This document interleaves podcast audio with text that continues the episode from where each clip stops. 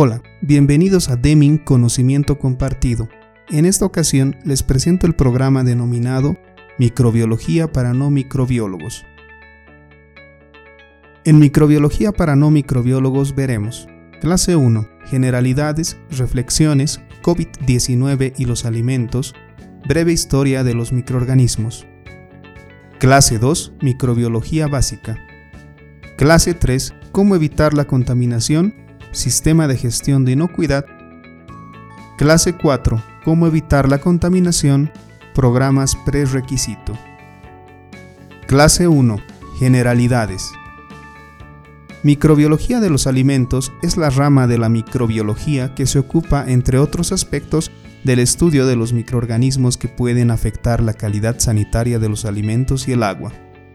Aunque microbiología por lo regular nos parece complicado, con este programa seremos capaces de comprender los factores que intervienen en el crecimiento microbiano, la relación e interacción con los alimentos, la importancia del control microbiológico en la cadena alimentaria cómo evaluar los riesgos asociados a microorganismos y cómo llevar a cabo un control microbiológico efectivo. De acuerdo a información de la Organización Mundial de la Salud, la carga de enfermedades de transmisión alimentaria ETA es considerable. Cada año las ETA afectan a casi uno de cada 10 personas, provocan la pérdida de 33 millones de años de vida saludable y las enfermedades de transmisión alimentaria pueden ser mortales, especialmente en menores de 5 años. En la región de las Américas de la OMS, cada año 77 millones de personas se enferman y más de 9.000 mueren. 31 millones son menores de 5 años, de los que mueren más de 2.000. Las enfermedades diarreicas representan el 95% de las ETAs en la región los principales agentes etiológicos de las enfermedades diarreicas son los norovirus, Campylobacter, E. coli y Salmonella notifoidea. Acá tenemos un ejemplo de un brote de patógeno E. coli en frijoles y soya, el cual tuvo mucha repercusión en Europa, incluso con personas que fallecieron debido a la ingesta de alimentos contaminados. Este ejemplo grafica la magnitud y afectación cuando ocurre una contaminación por patógenos en alimentos. Podría llegar hasta la muerte de los consumidores, pérdida económica, afectación grave a la marca, inconvenientes legales, entre otros. La FDA cuenta con un sistema de seguimiento y difusión relacionado a retiradas del mercado. Este portal muestra alertas de seguridad que se actualizan casi diariamente y es información relevante para tomarlo en cuenta como un llamado a la acción en nuestras empresas y para la gestión de mejora continua. Mediante el siguiente link usted puede acceder a esta información que le será de utilidad. Seguridad alimentaria y COVID-19. En la actualidad surgen interrogantes respecto al COVID-19 y su relación con los alimentos, principalmente cuando tenemos que realizar el análisis de riesgo. A continuación, veremos algunas consultas frecuentes que intentaremos aclarar. ¿Existe un riesgo para la propagación de COVID-19 en los productos alimenticios producidos en los Estados Unidos o de otros países afectados por el COVID-19?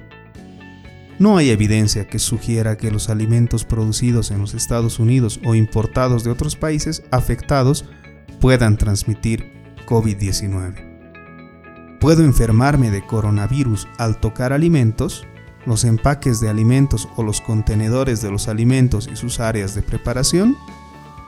Actualmente no hay evidencia de que los alimentos, los envases o envolturas de los alimentos estén asociados con la transmisión del COVID-19.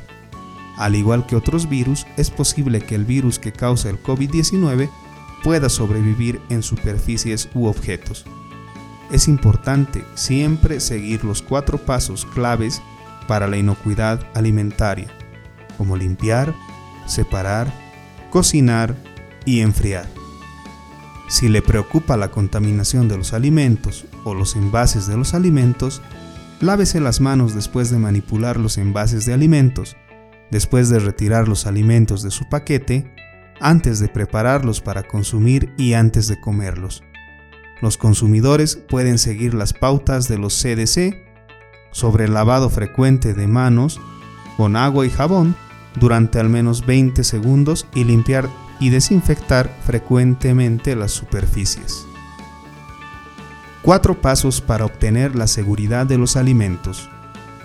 Paso número 1. Limpiar. Lávese las manos y las superficies con frecuencia. Los gérmenes que causan intoxicación alimentaria pueden sobrevivir y en muchos lugares diseminarse, por ejemplo en la cocina. Lávese las manos durante 20 segundos con agua y jabón antes, durante y después de preparar alimentos y antes de comer. Lave sus utensilios, tablas de cortar y encimeras con agua caliente y jabón. Enjuague las frutas y verduras frescas con agua corriente. Paso número 2. Separar. No contamine. La carne cruda, las aves, los mariscos y los huevos pueden transmitir gérmenes a los alimentos listos para comer, a menos que los mantenga separados. Use tablas de cortar y los platos separados para carnes, aves y mariscos crudos. Cuando compre alimentos, mantenga las carnes, aves, mariscos y jugos crudos lejos de otros alimentos. Mantenga las carnes, aves, mariscos y huevos crudos separados de todos los demás alimentos en el refrigerador. Paso número 3. Cocinar.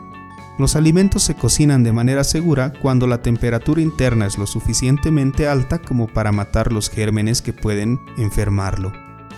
La única forma de saber si los alimentos están cocidos de manera segura es usando un termómetro para alimentos. No se puede saber si los alimentos se cocinan de manera segura solamente verificando su color y su textura. Paso número 4. Enfriar. Mantenga su refrigerador a 40 grados Fahrenheit o menos y sepa cuándo desechar los alimentos. Refrigere los alimentos perecederos dentro de las 2 horas. Si la temperatura exterior es superior a 90 grados Fahrenheit, refrigérelo dentro de una hora. Descongele los alimentos congelados de forma segura en el refrigerador, en agua fría o en un microondas. Nunca descongele los alimentos en el mostrador, porque las bacterias se multiplican rápidamente en las partes de los alimentos que alcanzan la temperatura ambiente. ¿Puedo contraer el COVID-19 de un trabajador del sector alimenticio que prepare mis alimentos? Actualmente no hay evidencia de que los alimentos o envases de alimentos estén asociados con la transmisión del COVID-19. Sin embargo, el virus que causa el COVID-19 se está propagando de persona a persona en algunas comunidades en los Estados Unidos y en el mundo. Los CDCs recomiendan que si está enfermo, permanezca en casa hasta que esté mejor y ya no presente un riesgo de infectar a otros. Cualquier persona que manipule, prepare y sirva alimentos siempre debe seguir los procedimientos de manipulación segura, tales como lavarse las manos y las superficies con frecuencia. Seguridad alimentaria es garantizar la provisión de alimentos inocuos y toda la gestión para evitar desabastecimiento, a diferencia de la inocuidad alimentaria, donde se debe garantizar que los riesgos de contaminación de los alimentos estén bajo control. Entonces, un alimento seguro será el que cumple ambos criterios y hoy en día toma mucha relevancia por la emergencia sanitaria mundial. Transmisión potencial de COVID a través de los alimentos. Es muy poco probable que las personas puedan contraer COVID-19 a partir de alimentos o envases de alimentos. COVID-19 es una enfermedad respiratoria y la vía de transmisión principal es a través del contacto de persona a persona y a través del contacto directo con las gotitas respiratorias que se generan cuando una persona infectada tose o estornuda. Hasta la fecha no hay evidencia de que los virus que causan enfermedades respiratorias se transmitan a través de alimentos o envases de alimentos. Los coronavirus no se pueden multiplicar en los alimentos, necesitan un huésped animal o humano para multiplicarse.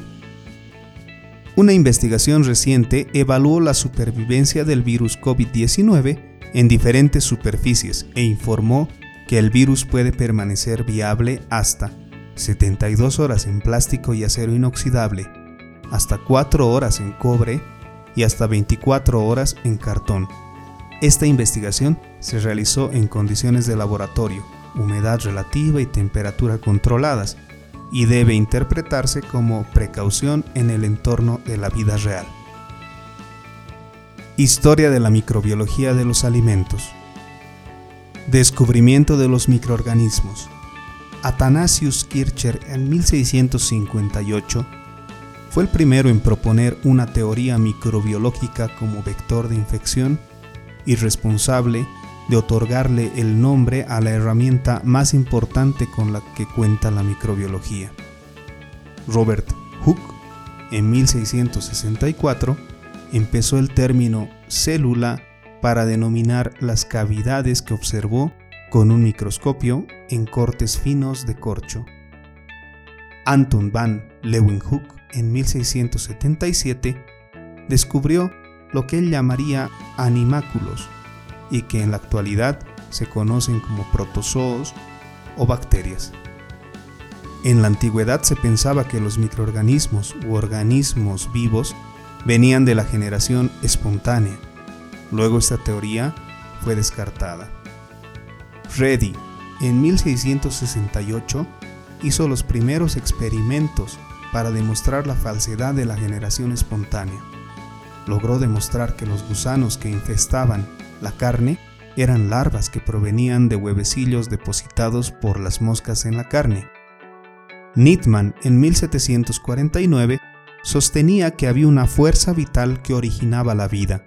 Sus suposiciones se basan en sus experimentos. Hervía caldo de res en una botella, misma que tapaba con un corcho y dejaba reposar varios días, y al observar al microscopio muestra de la sustancia, encontraba microorganismos vivos. Spallanzani en 1765 hirvió un caldo que contenía microorganismos en un recipiente de vidrio lo cerró herméticamente para evitar la entrada de aire, se observó que el líquido se mantuvo claro y estéril. Lavoisier y sus colaboradores demostraron la necesidad de oxígeno para la vida. Los creyentes de la abiogénesis rechazaron la observación de Spallanzani. Pasteur, en 1861, demostró que los microorganismos están presentes en el aire y pueden contaminar soluciones estériles. Gracias a sus experimentos, se aceptó de forma general el principio que decía que todo ser vivo procede de otro ser vivo. Entonces podemos decir que Pasteur y Anton van Leeuwenhoek son los padres de la microbiología. Fermentación de los alimentos. En 1822, Persson, con el Mycoderma mesentericum, Pasteur en 1868 el Mycoderma aceti. En 1837, Theodor Schwann el Saccharomyces y la fermentación de los azúcares. En 1838, Charles Cognard la Asociación de Levaduras y Fermentación Alcohólica. En 1860, Luis Pasteur con la fermentación ácido láctica de las bacterias y la fermentación de alcohol a partir de azúcar, las levaduras. En 1883, Emil Christian Hansen utiliza cultivos puros de levadura para fermentar cerveza. Enfermedades transmitidas por alimentos. En 1820, Justin Kerner describió la intoxicación alimentaria por comer morcilla, que luego fue denominada botulismo. En 1849, John Snow, propagación del cólera a través del agua potable contaminada con aguas residuales. Fue llamado el vibrio cólera por Filippo Facchini en 1854. En 1856, William Booth sugiere que la contaminación del agua con las heces de personas infectadas propagan la fiebre tifoidea y también se desarrolla el uso del cloro. En 1885, Theodor Escherich aisló la Bacterium Escherichia coli de las heces y había sugerido que algunas cepas se asocian con la diarrea infantil. En 1888, Gartner aisló Bacterium enteritidis salmonella más adelante de los órganos de un hombre enfermo. En 1894, Dennis asoció el estafilococo piógeno con la muerte de una persona que comió carne de una vaca enferma. En 1895, Mary von Erdmengen aisló Bacillus botulinum, más adelante llamado el Clostridium botulinum, de carne contaminada y demostró que es la causa del botulismo. Historia de las técnicas microbiológicas. En 1854, Heinrich Schröder y Theodor von Duch utilizan algodón para cerrar los tubos y frascos para evitar la contaminación microbiana en caldos de cultivo calentados.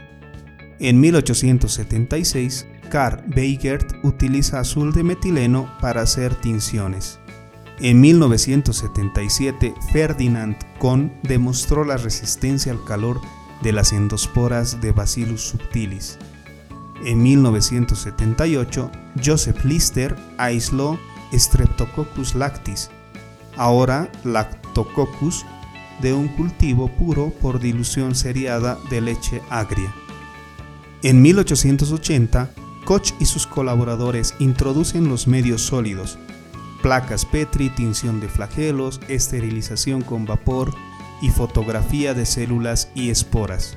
En 1884, Hans Christian Gram desarrolló la tinción de Gram. La microbiología de alimentos es una ciencia de vital importancia con la cual se podrán definir estrategias de higiene e inocuidad en las plantas de alimentos, ya que en ella se definen características bioquímicas y morfológicas de los microorganismos que alteran y contaminan los alimentos, así como también los daños que estos causan y cómo pueden afectar la salud del consumidor. Muchas gracias. Con esto concluimos la clase 1, Generalidades.